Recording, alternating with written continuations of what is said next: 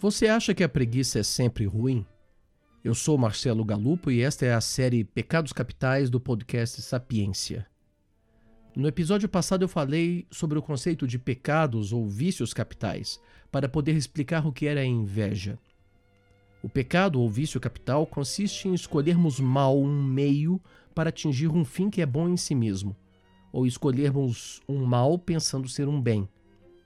Geralmente ele está ligado ao fato de que ultrapassamos a justa medida de algo que é bom em si mesmo, e o pecado consiste nesse excesso. Por exemplo, o sexo é bom em si mesmo porque é um meio necessário para a sobrevivência de nossa espécie. Mas quando esse impulso enlouquece, ele se transforma em luxúria e perde os limites que o mantém útil e bom. Eu também expliquei que os pecados capitais recebem esse nome porque induzem à prática de outros pecados.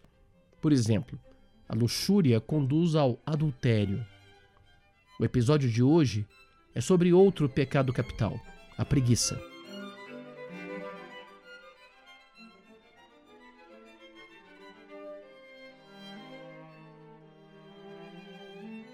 Você já deve ter ouvido um ditado popular que diz que a preguiça é a mãe de todos os vícios.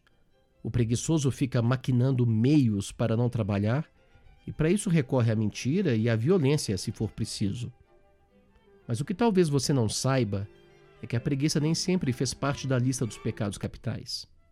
Tomás de Aquino, na Idade Média, dizia que os pecados capitais eram a inveja, a ira, a luxúria, a gula, a avareza, a vaidade e a assídia.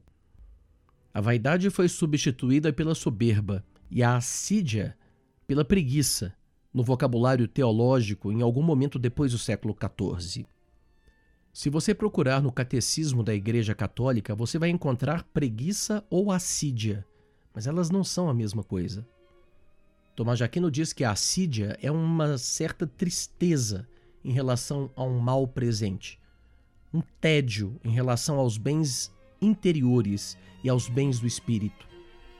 Não querer viver a vida presente, não querer cultivar o espírito. Uma certa tristeza que nos desliga da vida que tem sentido. Desinteresse ou talvez até depressão, talvez fosse a melhor palavra para descrevê-la. É claro que hoje sabemos que a depressão é causada por fatores neuroquímicos que não dependem de nossa vontade. E desse ponto de vista, a substituição da assídia pela preguiça foi boa, pois tirou a culpa que pesava sobre os melancólicos e os deprimidos mas acredito que foi outro motivo que levou à substituição da assídia pela preguiça. Eu desconfio que essa mudança foi produzida pelo surgimento do capitalismo. A produção capitalista exige de nós que produzamos cada vez mais, e não querer trabalhar é um verdadeiro atentado contra a lógica do capital. Não contribuir para a riqueza parece ser um vício moral muito grave em nosso tempo.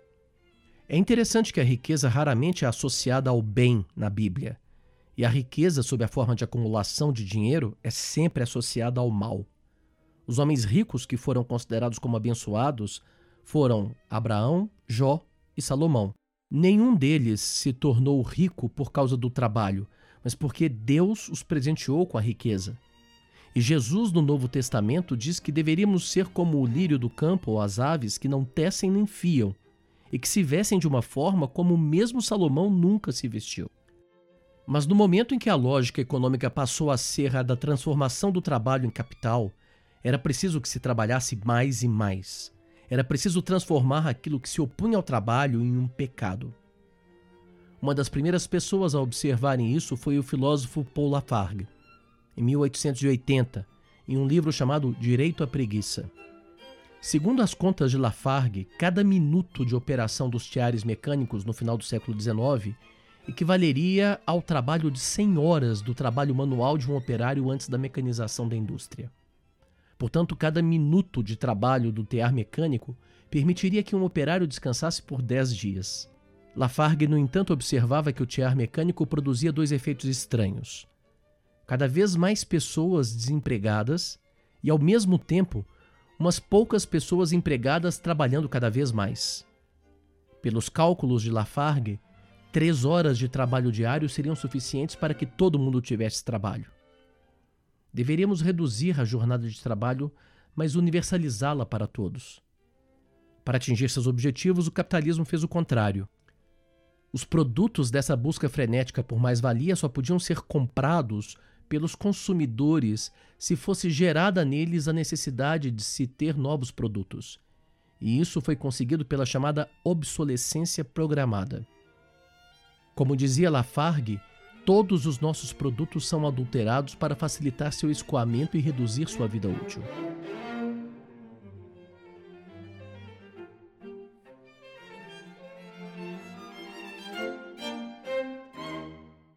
Um grupo de intelectuais franceses desenvolveu um pensamento semelhante na segunda metade do século XX. André Gortz, Jacques Ellul, Bernard Charbonneau, todos foram chamados de decrecionistas e afirmavam que os recursos naturais de nosso planeta são limitados e que então não seria possível que a meta dos governos e das empresas fosse crescer cada vez mais economicamente. Era preciso decrescer economicamente para viver uma vida plena, para salvar o meio ambiente. Uma vida com menos bens, certamente, porém mais plena de tempo livre, por exemplo. Era preciso decrescer economicamente para salvar o meio ambiente, para podermos ter um futuro sobre a Terra. O filósofo inglês Bertrand Russell disse mais do que isso. A capacidade reprodutiva do trabalho nunca produziu nada importante na história da humanidade.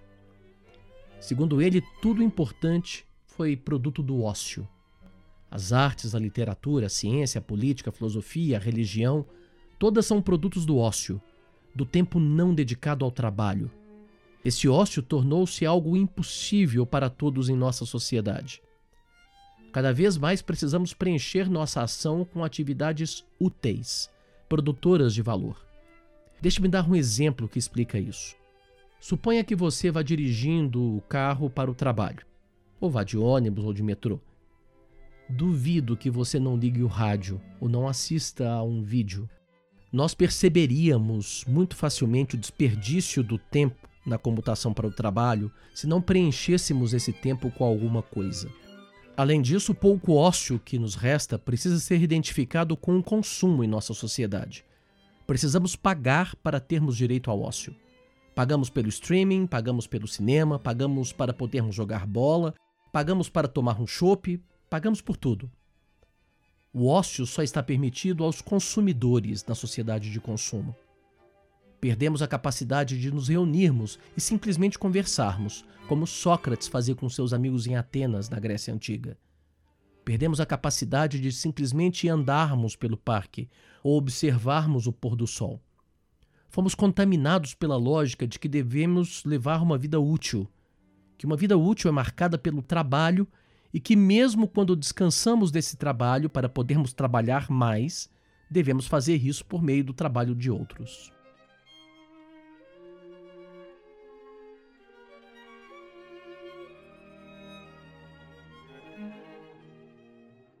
Sérgio Buarque de Holanda dizia que o sonho do português que colonizou o Brasil era vir para cá, descobrir uma mina de ouro, esgotá-la em um ano, voltar para Portugal e não trabalhar mais. Nós vivemos o sonho do aventureiro como herdeiros desse português. Mas é um sonho aparentemente impossível de se realizar o sonho de não trabalhar mais. Mas há um herói brasileiro diferente desse modelo: Macunaíma. No livro de Mário de Andrade, Macunaíma passou boa parte de sua infância sem falar nada quando puxavam conversa com ele, ele só dizia: Ai, que preguiça. A professora Eneida Maria de Souza diz que Macunaíma representa a esperança de que o lazer, o ócio, a preguiça sejam um substituto do trabalho, a esperança de que a vida seja um eterno carnaval. E o carnaval é o símbolo da inversão pós-apocalíptica, em que não há senhores nem escravos, trabalhadores nem capitalistas, ricos nem pobres, em que a vida pode ser apenas fruída na preguiça. O trabalho não é intrinsecamente bom. Sua etimologia indica isso. Trabalho vem da palavra latina tripalium, que significa arado, mas que designava também um instrumento de tortura utilizado pelos romanos. O trabalho é necessário para sobrevivermos em uma sociedade marcada por desigualdades sociais, mas é também uma tortura. Seria ótimo podermos trabalhar se pudéssemos faltar quando quiséssemos e ainda assim receber nosso salário. Mas isso não seria trabalho. Na verdade, o trabalho é a alienação da vida. Um momento em que abrimos mão de nossa vida a ponto de um empregador ter total domínio sobre aquela fração de nosso tempo, a ponto de decidir até que roupa nós usamos. E a preguiça é o mais santo dos pecados capitais. Uma interpretação correta da preguiça só é possível se nós a ressignificarmos e se excluirmos o ócio do conceito de preguiça como inatividade. Nada é mais importante do que resgatar o direito ao ócio hoje.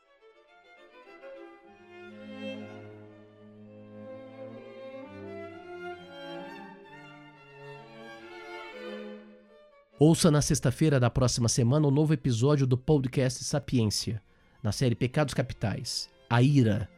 Até a próxima.